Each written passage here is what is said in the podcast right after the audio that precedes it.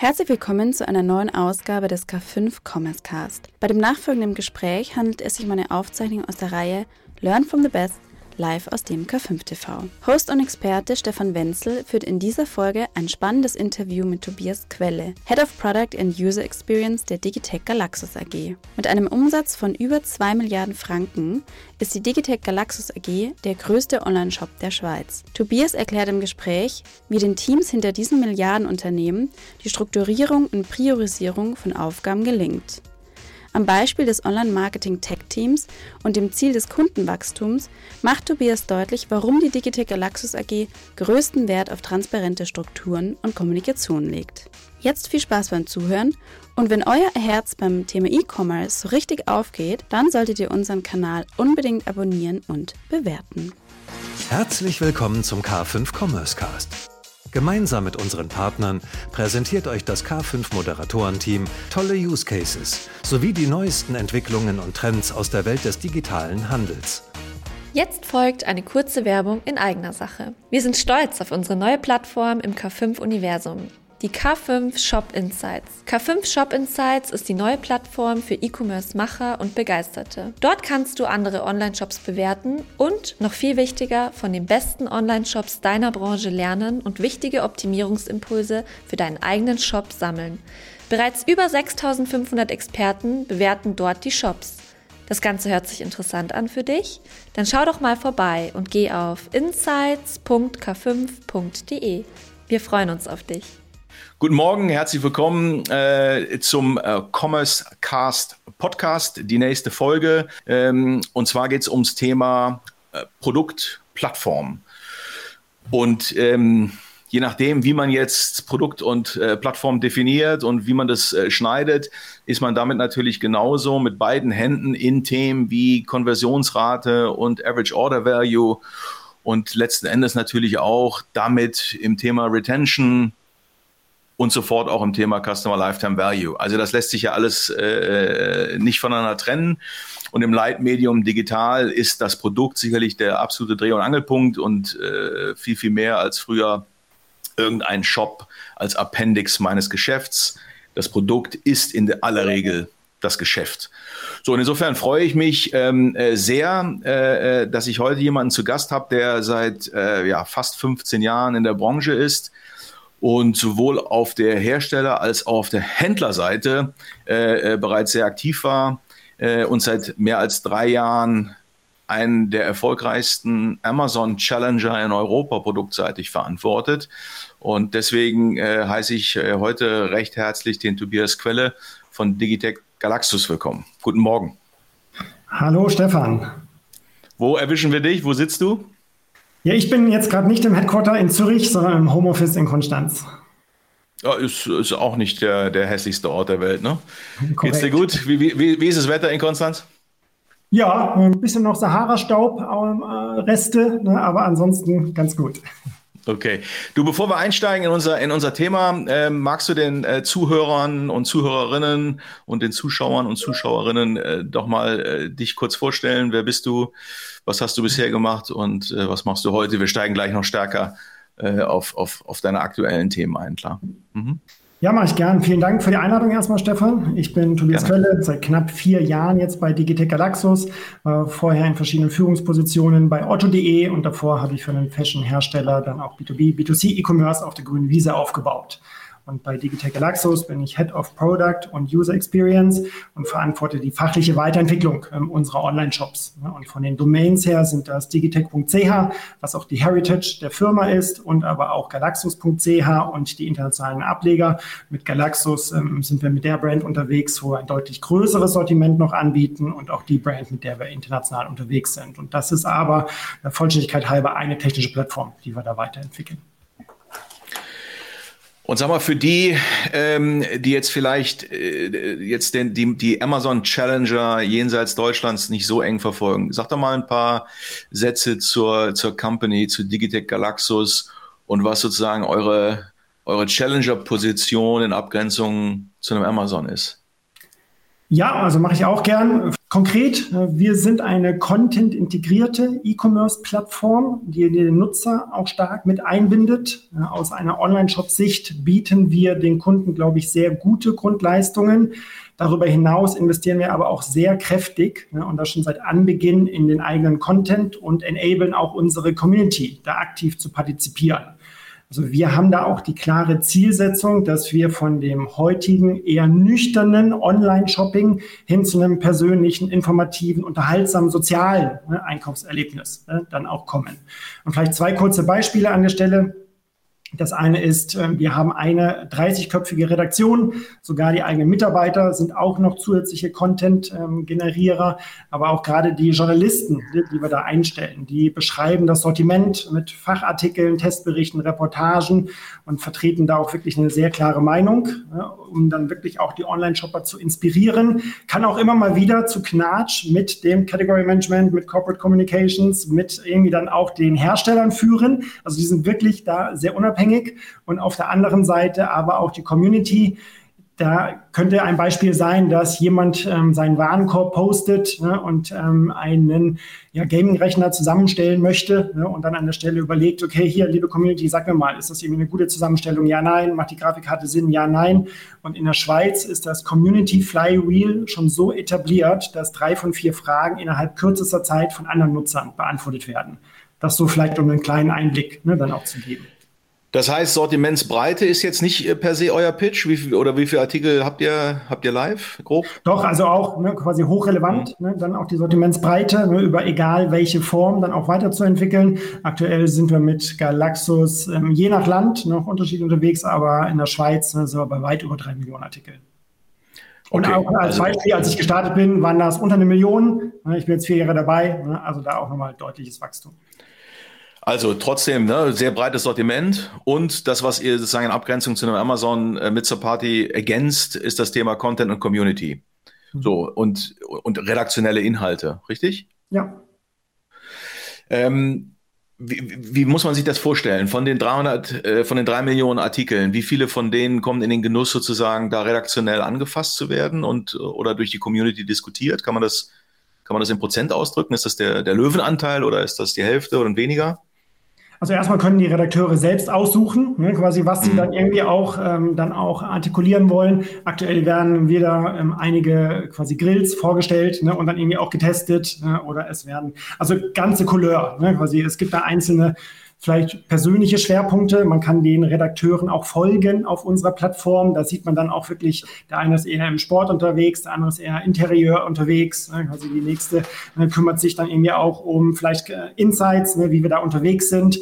Ähm, also das ist zum einen den Redakteuren äh, selbst überlassen. Auf der anderen Seite quasi haben wir natürlich auch super viele Produktbewertungen oder auch auf einer Themenebene ähm, ja, Kunden, die fragen und andere Kunden, die antworten. Ähm, also das schauen wir uns natürlich schon immer irgendwie detailliert an, geben dazu ehrlicherweise keine dedizierten Zahlen raus. Ne? Das ist aber mhm. ein ständiger ne, Geschäftstreiber.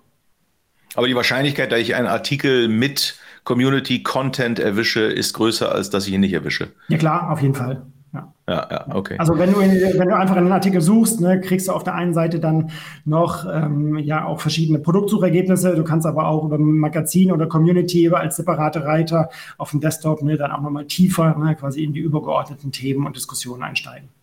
Mhm.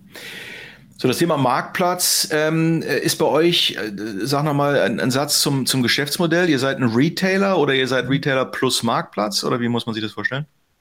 Genau, also grundsätzlich ne, eine E-Commerce-Plattform, das ist auch die Heritage. Ähm, wir haben in der Schweiz aber auch schon seit 2016 einen Marktplatz ähm, aktiv integriert, ne, sind dem da auch gerade dann in den weiteren Ländern am Ausrollen. Ähm, also von daher ne, quasi klassisch ne, gestartet ne, als Online-Shop-Only, mittlerweile eben halt auch ne, dann auch als Marktplatz, gerade in der Schweiz aktiv und dann aber auch über verschiedene Plattformaspekte quasi noch mit weiteren Erlösströmen. Sagt ihr was zum Anteil äh, Handel versus Marktplatz bei euch?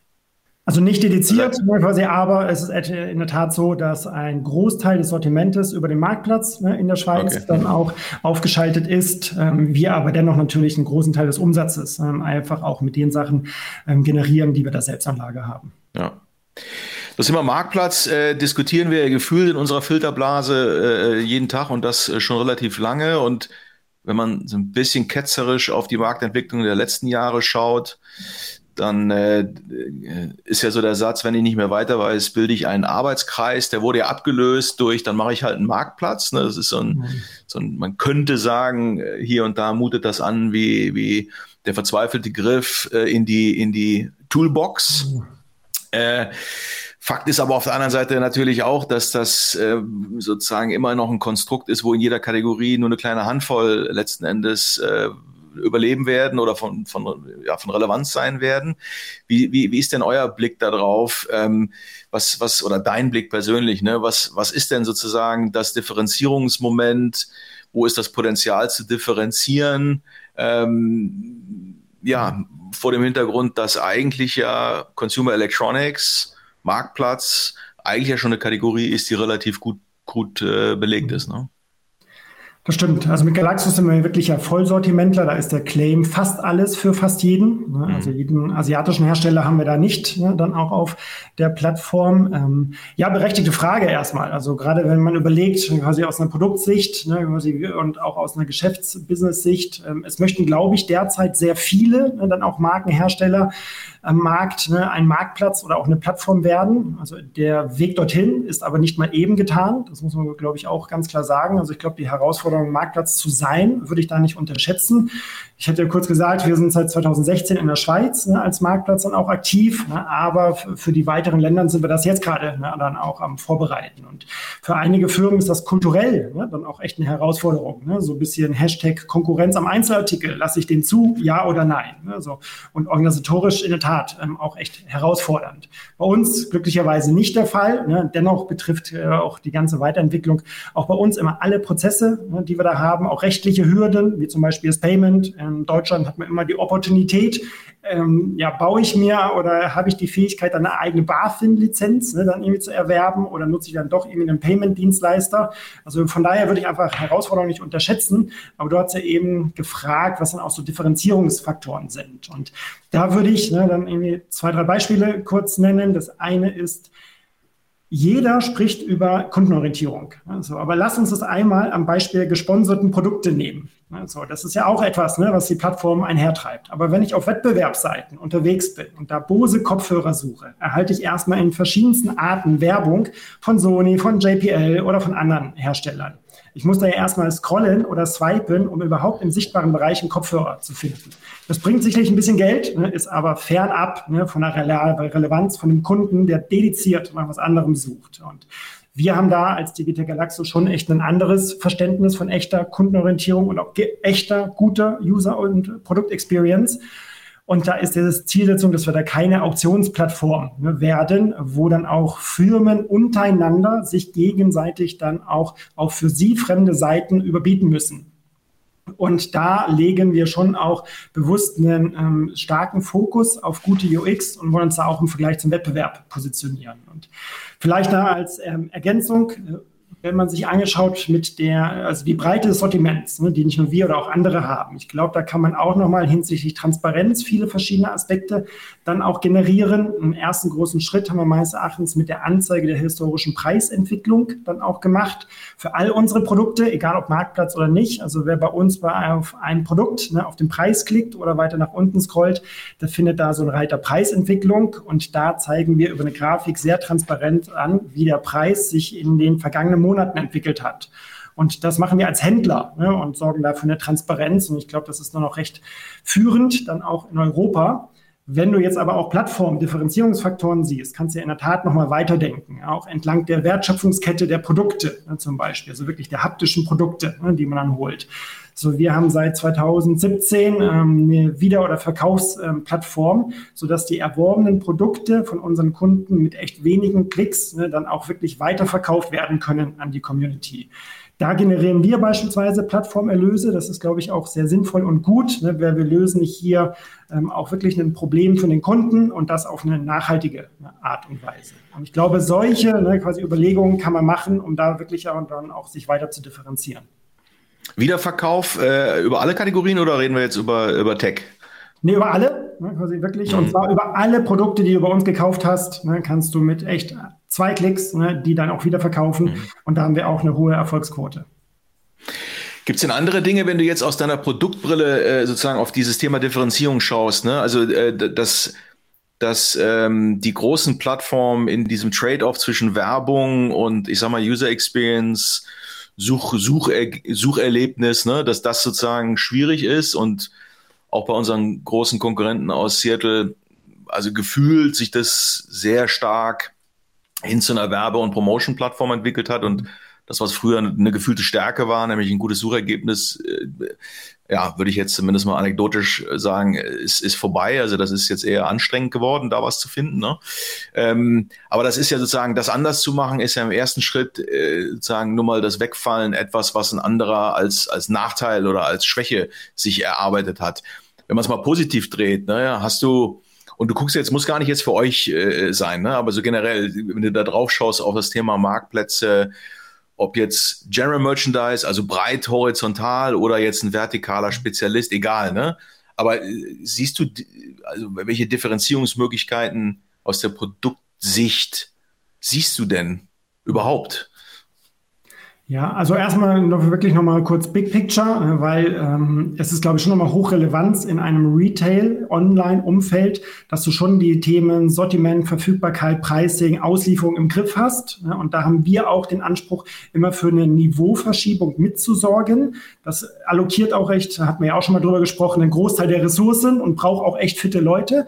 Und ich glaube, also diese Grundexzellenz muss einfach gegeben sein. Ja, und dann legt man nochmal eine Schippe drauf. Und ich glaube, dass das das bei uns ne, quasi auch und ich glaube auch für andere, ne, so das Thema Wiederverkaufs ähm, dann auch sehr einfach zu machen, um die Produktlebenszyklen zu verlängern oder aber auch wirklich mit ähm, exklusiven Content, ne, deswegen die Redakteure sind ja bei uns fest angestellt, ne, die Journalisten, die wir da haben, wirklich noch ein Differenzierungsfaktor zu sein. Und dann auch, wenn jeder über Customer Centricity ne, als Buzzword spricht, ne, was heißt denn das? Ne? Und das zum Beispiel wirklich mit hier der User Intent bei einer Sucheingabe ist der und der, ne, quasi im sofort sichtbaren Bereich zeige ich dir, ne, was irgendwie auch ein relevantes Ergebnis ist. Ich glaube, dass das schon so Aspekte sind, wo man sich dann auch gut unterscheiden kann. Ähm, Thema Medium, also seid ihr äh, noch stark in der Desktop-Welt unterwegs oder ist, ist Mobile und äh, für euch ein großes Thema und, und, und gibt es da noch zusätzliche Differenzierungsmöglichkeiten für euch oder ist das ein, ein universelles Konzept auf verschiedenen Screengrößen? Ja, also grundsätzlich natürlich, ne, quasi die User sind mobil unterwegs, ne, das trifft uns auch. Ne, also die mhm. Großteil der Sessions, ne, quasi auch Großteil der Einkäufe werden mobil ne, dann auch generiert, äh, würde ich sagen, in der heutigen Zeit äh, dann auch ganz normal. Ähm, ich glaube, die technische Entwicklung geht schon so hin, dass man nicht unbedingt immer ne, dann auch noch eine supernative App braucht. Die bietet ein paar Möglichkeiten, aber man kann auch wirklich über Webviews ganz viel auch schon mobil ne, dann irgendwie auch smart machen, inklusive Geolocations und irgendwie dann auch Face ID und alle möglichen Sachen für dann irgendwie auch einen Login. Ähm, deswegen, also Frage ist natürlich eher immer Mobile First ne, an der Stelle, gibt aber auch genügend Leute, die halt eben dann wirklich am Desktop, ne, also im Sinne von irgendwie Laptop surfen oder irgendwie sich dann da irgendwas anschauen, die werden auch immer breiter, sollten dafür dann auch irgendwie sinnvoll ausgelöst sein. Aber so im Sinne von ähm, auch ähm, aus einer Produktsicht ist natürlich immer die größte Herausforderung, ne, das dann irgendwie auch mobil zu optimieren auf einem kleinen Screen und den User Intent so einfach wie möglich ne, zu bedienen. Und das ist etwas, ne, quasi, die ist, das ist eine schöne Herausforderung, ne, der, der wir uns mhm. da immer gerne stellen. Wenn du jetzt mal so oft aus der, aus der Geschäftsführungsebene auf das Thema schaust, ne, Produkt, Tech, äh, wie, wie würdest du die Rolle von, von einem Produkt- und Tech-Team in einem modernen Handelsunternehmen definieren? Wie siehst du, wie, wie siehst du sozusagen das Selbstverständnis äh, deines, deines, deiner Rolle, deines Teams, deiner Organisation mhm. aus der Sicht des GFs? Ja, relevante Frage. Ich glaube, die muss nicht derzeit auch echt jede Firma stellen. Ähm, also egal, wie man es nennt. Bei uns heißt es Product Development, kann aber auch Product Management sein. Ich glaube erstmal, das verbindet die Sichtweisen zwischen Business, Technologie und User Experience, also auch Kundenerfahrung. Dadurch, dass das bei uns auch eine Produktorganisationseinheit ist, ne, werden diese Bereiche dann auch, also Product und Tech gleichwertig ne, ähm, behandelt und wir trennen die taktisch gar nicht. Ne. Von daher ist das dann auch immer, ich spreche manchmal von Product Teams, manchmal von Tech Teams, ne, das ist dann auch bei uns eher ein Synonym. Ne? Ich glaube, recht relevant ist, ne, dass das Ziel immer sein muss, Lösungen für den Nutzer zu bauen. Und das können ja digitale Services sein. Ähm, die müssen dann aber intuitiv, erwartungskonform und ehrlich genug sein. Und das ist, glaube ich, so in Summe für alle Firmen noch nicht gut genug, ähm, dann auch nicht ehrlich genug im E-Commerce gelöst. Und die Rolle Produkt äh, muss dann immer auch ein klares Kundenverständnis haben. Also auch eine hohe Empathie, was das, was alles technisch lösbar ist und das aber eben auch selbst entwickeln können. Und das bedeutet so aus einer Firmenperspektive, dass du wirklich dann technisch und fachliche Lösung immer ne, quasi dann auch äh, Mehrwertstiftend für den Nutzer ist. Also das ist die Business-Perspektive, so die Mehrwertstiftung für den User. Dann hast du die Automatisierung und Skalierungsfähigkeit aus so einer Technologieperspektive. Das muss natürlich auch immer stabil und performant sein, ist auch nicht zu unterschätzen. Aber dann hast du aus einer UX-Perspektive auch immer noch so die Personalisierungsfähigkeit. Und zwar entlang der gesamten ähm, Customer Journey. Und ich glaube, dass die Produkteinheiten dann auch diejenigen sind im Unternehmen, die die starken Kundenvertreter sind. Und die sorgen dann damit, dass diese Aspekte auch in die restliche Organisationseinheit laut genug getragen werden. Wir sprechen ja nachher nochmal kurz über, über das Thema Priorisierung, aber vielleicht da nochmal schon mal die, die, den Cliffhanger so ein bisschen eingebaut. Ne? Wie, wie gelingt einem das denn, sozusagen die Brücke in die Geschäftsführung, in diese strategische Ebene. Ne? Warum gibt es die Company? Was ist das Geschäftsziel? Was sind die auch monetär, monetären Ziele für die nächsten Perioden, über die wir diskutieren?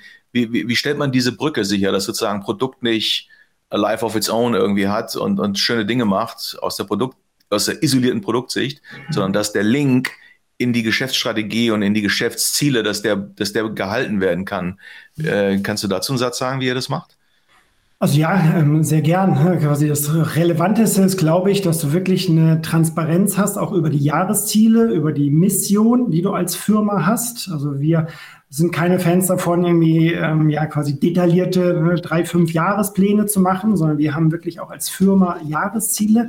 Die sind sehr transparent und ich glaube, daran kann man sich dann auch wirklich sehr gut ähm, aus den verschiedenen Organisationseinheiten ne, dann auch tätigen. Wir hatten gerade gestern auch nochmal einen Austausch, alle Product Owner, welche Jahresziele wollen wir wie stark ne, dann auch in welchen Teams ähm, dann auch angehen. Und sowas ist, glaube ich, da auch wirklich dann auch sehr wertvoll. Das muss man, glaube ich, leichtgewichtig machen, können wir auch nochmal drüber sprechen bisschen, aber ne, quasi also auch bei Interesse Details zum Thema Organisationseinheiten, ne, was ist dann irgendwie auch Aufbau oder auch Ablauforganisation. Ne, da kann man dann auch sehr, sehr schön ne, den Link herstellen. Aber, aber sag, gerne mal einen Satz, äh, zu, also was du teilen darfst. Ne? Also kann ja auch, äh, ich sagen, idealtypisch sein, muss jetzt gar nicht eins zu eins von euch stammen. Aber okay. ja, was, was heißt das für Aufbau- und Ablauforganisation? Mhm. Und wir kommen gleich nochmal auf diesen Link in diese Zielsetzungsthematik, ja. ja.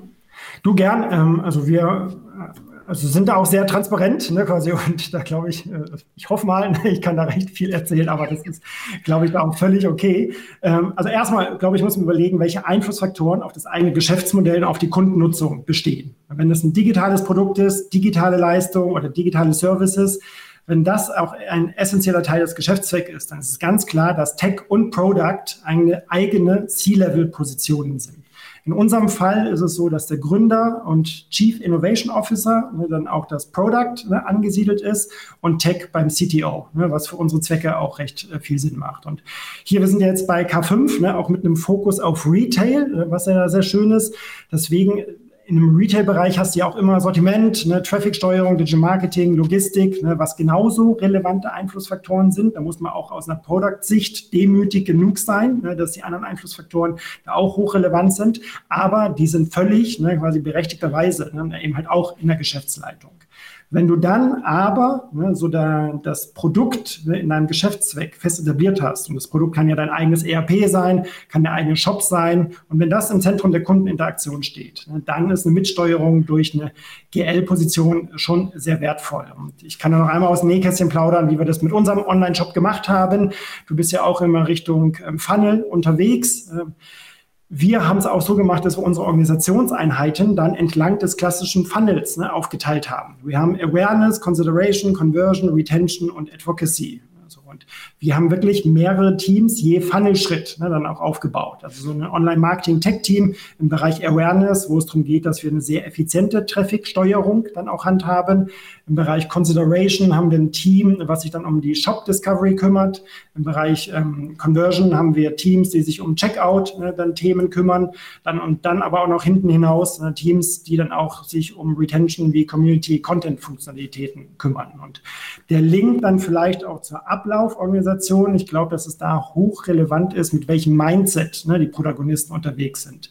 Natürlich immer gut, ne, wenn es bis zur GL eskaliert werden kann, kommt bei uns zum Glück irgendwie selten vor. Aber viel wichtiger ist ne, dann auch, dass die Hierarchie gar nicht so wichtig ist. Und wenn du dir das in einer Ablauforganisation anschaust, ne, wie wir das auch bei uns handhaben, dann gibt es einfach so zwei, drei Empfehlungen. Also auf der einen Seite hast du Teams, die fachlich und technisch so geschnitten sind, dass sie auch autonom arbeiten können. Das ist auch so eine klassische Aufgabe von meiner Seite. Wir wachsen ja ständig. Wie können wir das so handhaben, dass sie wirklich autonom unterwegs sind? Dann aber auch crossfunktionale Teams erstellen, in dem alle relevanten Rollen, egal wo sie hierarchisch angeordnet sind, zusammenarbeiten, remote oder vor Ort dann auch zusammensitzen, also Hintergrundbild, ne, so ist ein Teamspace ne, von verschiedenen Rollen und dann aber auch so ein bisschen agile Vorgehensweise. Das ist natürlich auch sehr häufig ein Buzzword, aber das heißt ja, dass die Teams in einem Mindset sind, in kleinen, schnellen Schritten im Sinne von Build, Measure, Learn ne, dann auch unterwegs sind. Und wir haben auch Scrum ähm, inklusive Kanban als Arbeitsweise bei uns fest integriert und versuchen da auch echt Dinge immer so zu schneiden, dass die maximal sechs Sprints ne, lang sind. Ein Sprint zwei Wochen. Wir sind aktuell im Sprint 290. Ne, kannst du gerne selbst rückwärts rechnen, dürften aber irgendwie über zehn Jahre sein, sodass die Arbeitsweise da recht matur ist. Mhm. Also ähm, fragmentiert oder aufgebaut nach, nach äh, Funnel-Elementen oder Ebenen, ne? Das ist so, so ein Takeaway und das ist so cross-funktional, habe ich richtig verstanden, ne? Genau, nicht nur Hierarchie Frontendler, Backendler, UXler, genau, ne? Shared-Ressourcen, manchmal als Data Analysten, ja. Product-Owner. So, dann hat das Thema einen, Sitzplatz in der GL und ist damit sozusagen, fliegt, fliegt damit äh, entsprechend nah an der Sonne, was ja, was, was natürlich essentiell ist. Wie geht ihr denn jetzt vor, um sozusagen jetzt äh, eure Roadmap zu priorisieren? Wie, wie löst ihr das klassische Priorisierungsdilemma, was jede Produktorganisation ja im Grunde äh, belastet ein Stück weit oder, oder ja, beschäftigt? Ne?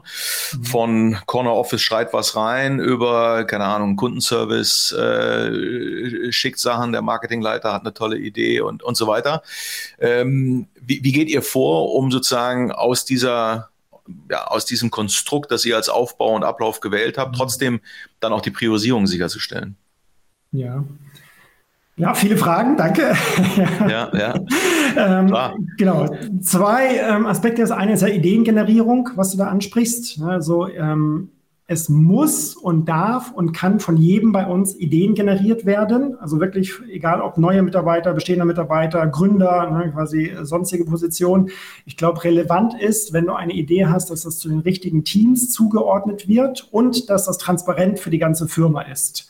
So von den Tools her, wir nutzen auch Jira Confluence ne, an der Stelle. Äh, wir machen nichts mit PowerPoint oder so, ne, also ist verpönt, tabu ne, dann an der Stelle, sondern du kannst einfach solche kollaborativen Tools nehmen, um dann wirklich auch zu zeigen und auch zu folgen, kommentieren, ne, zu voten, wenn du so möchtest.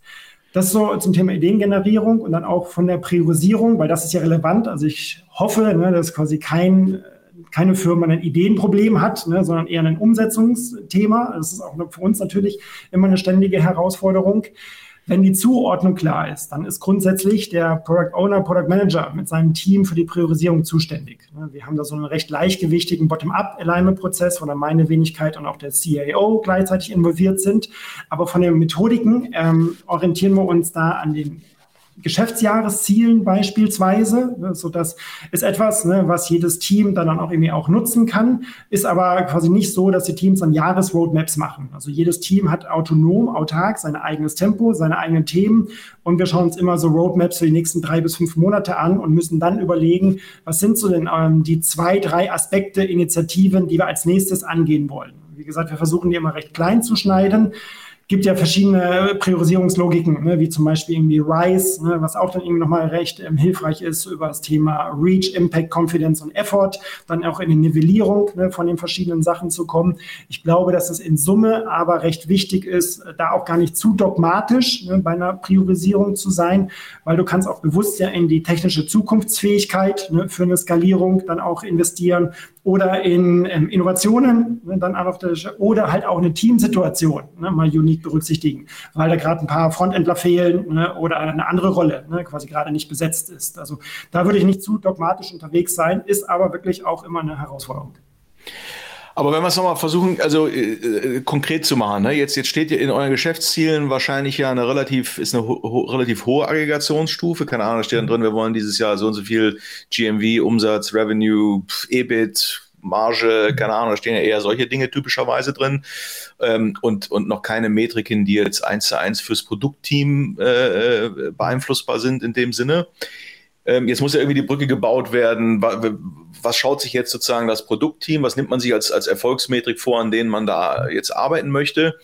Und, und wie kriegt man jetzt die Brücke hin zur Priorisierung? Also, keine Ahnung, jetzt identifiziert ihr von mir aus, dass der durchschnittliche Warenkorb ein wichtiger Hebel ist, um, um hier Einfluss zu nehmen aufs Geschäftsziel. Und jetzt muss ja geschaut werden, pff, was ist jetzt im Ideenspeicher an, an, an Potenzial vorhanden, um zum Beispiel das Thema durchschnittlicher Bestellwert, um das irgendwie positiv zu beeinflussen. Kann ich mir das so vorstellen, dass man versucht, das sozusagen da, eine, da, da Brücken zu bauen, mhm. um dann den Link aus der Produktwelt zurück in die Geschäftsebene, um den beizubehalten? Oder äh, mache ich es mhm. jetzt zu kompliziert?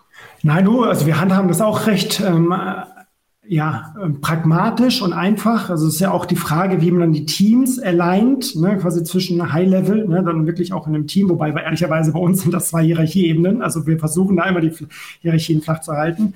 Also Vielleicht zum einen, es ist hochgradig relevant, dass die Transparenz vorhanden ist, eine Klarheit, was das ist. Also ich kann ja ein paar, also Aktuelle Beispiele, ne, Digital Galaxus Jahresziele sind klare Kundenwachstumsziele, die wir haben, klare Internationalisierungsziele, klare Ziele, auch wie wir unseren eigenen CO2-Footprint ne, dann selbst reduzieren, aber auch organisatorischer Natur, ne, welche Aspekte wir etablieren wollen zum Thema hybride Arbeitsformen oder Weiterbildungsmöglichkeiten. Ja, so aber ganz kurz, ganz kurz, Tobias.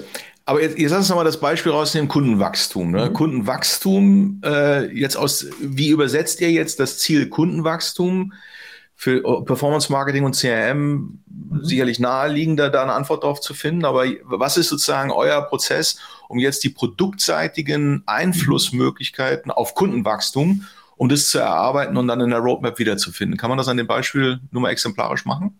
Ja, also hier beispielsweise, wir haben hier unser Online-Marketing-Tech-Team, ne, was sich um die Awareness und um die Traffic-Effizienz dann auch kümmert. Ne. Also die haben natürlich auch in ihrem Portfolio diverse, ne, dann auch Stories, Initiativen drin. Ne. Dann wird auch vielleicht über so eine Priorisierungsmetrik wie RISE ne, überlegt, mit welchem quasi Kanal, ne, würden wir welchen Impact jetzt irgendwie dann auch erzielen, weil wir können ja dann auch die unterschiedlichen Online-Marketing-Kanäle gegenseitig ne, dann irgendwie auch bewerten. Wie relevant ne, zahlt das auf die Internationalisierung ein? Dann habe ich vielleicht echt ähm, noch zwei, drei Kanäle, die ich dediziert irgendwie noch anfassen möchte. Habe etwas, ne, wo ich dann überlege, okay, ne, was macht denn jetzt irgendwie auch taktisch Sinn? Ne? Muss ich das zuerst aufbauen, um die Feed-Engine noch zu optimieren, bevor ich danach dediziert nochmal ein einzelnes Monetarisierungstool wie Google Google ähm, Shopping dann noch irgendwie optimiere und versuche dann wirklich erstmal die vielen Ideen zu kondensieren auf irgendwie zwei, drei. Dann ist es häufig einfach ein Austausch mit meiner Wenigkeit und dem CIO, ne, wo wir dann auch sagen, hier aus einer Bottom-up-Empfehlung, wir würden das hier für die nächsten drei Monate maximal dann irgendwie auch angehen, um irgendwie schnell zu lernen. Und dann haben wir intern auch nochmal unser Innovation Board Meeting, wo dann auch meine Wenigkeit meistens für die ganzen Online-Shop-Teams nochmal kurz der gesamten GL ne, in einem kleinen, kurzen Termin einmal im Monat ne, bei Bedarf dann irgendwie auch vorstellt, hey, was wollen wir in dem Team dann irgendwie auch wirklich ähm, kurzfristig angehen. Und das und, ist aber und, meistens aufgrund guter Vorbereitung dann auch ein Home Run. Und, und was ist, was wäre jetzt so, so ein Hebel aus der, aus dem Product Team, jetzt nicht, nicht Performance Marketing Team, aus dem Product Team, was wäre ein Beispiel für ein Hebel zur Unterstützung des Kundenwachstumsziels? Wie muss man sich das, also ich will dich jetzt nicht überfallen damit, aber. Du, also gut, also erstmal, ja, also, ähm, ja. Hast du da ein Beispiel? Also Du, Konkret? hunderte, ne, quasi, ähm, also ehrlicherweise, unser Online-Marketing-Tech-Team, das baut ja auch Produkte. Ne? So, da mhm, sind halt dann die internen Digital-Marketing-Leute oder auch die Category-Leute, ne? dann eben halt die Nutzer. Ne? Also das würde ich auch immer als Teil von Product mhm. ne, slash Tech ne, dann auch sehen. Mhm. So beispielsweise haben wir natürlich auch den User-Intent ähm, für die Suche, ne? quasi was macht der Kunde, der bei uns sucht. Ja? Und wenn wir allein diesen User-Intent etwas besser befriedigen mit unseren Sucheteams, ne? dann können wir da auch auch ne, über einfach sagen wir mal, die Click-Through-Rate als Teil der, als Micro-Conversion einer Conversion-Rate, ne, dann natürlich auch hochgradig ja. beeinflussen. Und damit generieren wir sofort auch ne, natürlich ja, ja. einen deutlich stärkeren Umsatz. Ne, so als kleines ja. Beispiel. Ja. Ja, genau, darauf wollte ich hinaus. Ich glaube, das ist super spannend für die Teams, die zuhören, ne? zu sagen, okay, wie, wie schaffe ich es das sozusagen in meine, in meinen Wirkungs- und Lösungsraum zu übersetzen, zu übertragen. Ne? Und da gibt es andere Mechanismen, die trotzdem aufs gleiche Ziel einzahlen. Ja, spannend. aber da hier äh, hm? wirklich so konkret ein, zwei, drei andere Beispiele. Ne? Du kannst ja auf der einen Seite dir anschauen, kommt der User, der auf der Startseite ist, egal ob eingekauft oder nicht, ne, dann wirklich auch schnell genug zu den Produkten, die ihn persönlich interessieren, sei es Content oder Produkte, ist etwas, was uns gerade sehr stark umtreibt. Ne? Ist es wirklich schnell genug, ne, wie der Kunde dann auch seine Discovery ne, dann auch bei uns machen kann. Auf der anderen Seite, wenn er sich für ein dediziertes Produkt ne, dann auch ähm, ja, interessiert, können wir ihm so einfach wie möglich einen Produktvergleich mit unseren, also Produktdaten ist auch echt ein gutes Asset bei uns, aber trotzdem auch immer eine Herausforderung, können wir ihm schnell genug dann irgendwie auch ihn selbst vergleichen lassen, weil der Kunde ist mündig, ne, dann an der Stelle. Da ist das Thema mhm. Produktvergleich, ne, dann auch nochmal etwas. Ne, und da können die wahrscheinlich jetzt noch hier Stunden äh, ja, reden, ja. aber nur um es so ein bisschen deutlicher zu machen. Ja. Wie, wie sieht denn euer Dashboard oder dein Dashboard aus, um äh, zu evaluieren, inwieweit ihr ein erfolgreiches Produkt baut? Gibt es da was, was du, was du als, mhm. als Inspiration teilen kannst? Was sind Metriken, was sind, was sind Indikatoren, auf die ihr schaut, um zu sagen, das Produkt ist gesund und entwickelt sich mhm. richtig? Ja. Genau, also hier, ich mache da auch mit ein paar Data Analysten, ne, jeden ähm, einmal die Woche, ne, dann auch so ein bisschen weekly, ne, in der Größenordnung auch noch monthly, hatte ich dann auch selbst eingeführt. Natürlich schauen wir einmal generisch kurz auf die Firmenebene, Umsatz, Deckungsbeiträge, Ergebnis, ne, quasi auch das ganze Thema Wachstum, ne, sind wir da irgendwie auf Plan oder nicht. Immer ambitionierte Pläne ne, und ähm, ja, schönerweise sind wir da dann auch ganz okay unterwegs. Aus einer Produktperspektive dann nochmal stärker runtergebrochen, auch für den Online-Shop Klassischerweise schon auch die gute alte Conversion Rate ne, ist eine relevante Rolle, ne, runtergebrochen mit den Micro-Conversions, äh, die wir dann da auch haben. Da braucht man das Rad nicht neu erfinden, das ist so. Ne, also wie viel Traffic hast mhm. du, wie viel davon konvertieren.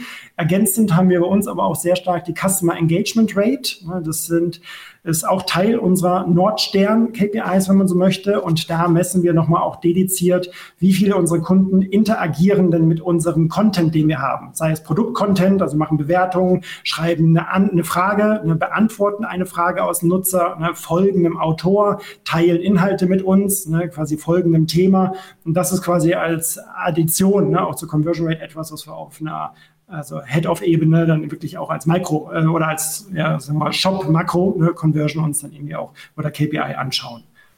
Mhm. Und ist das ähm, die Brücke dann in die Roadmap? Äh, wird die konsequent verfolgt oder sind das zwei relativ losgelöste äh, Regelkreise? Nee, klar, ne, quasi also auch, ähm, das ist ja auch nochmal das Thema, wie gehen wir dann auf den Teams um? Wir sind da ja in Summe, quasi kann jeder auf alle Dashboards, ne, also wirklich auch auf alle, ne, dann auch zugreifen. Wir machen ähm, sowohl die Jahresziele, ne, arbeiten wir mit einem OKR-Framework, Objectives Key Results. Ne, das heißt, wir haben für die Jahresziele, haben wir Ziele und messbare Ergebnisse.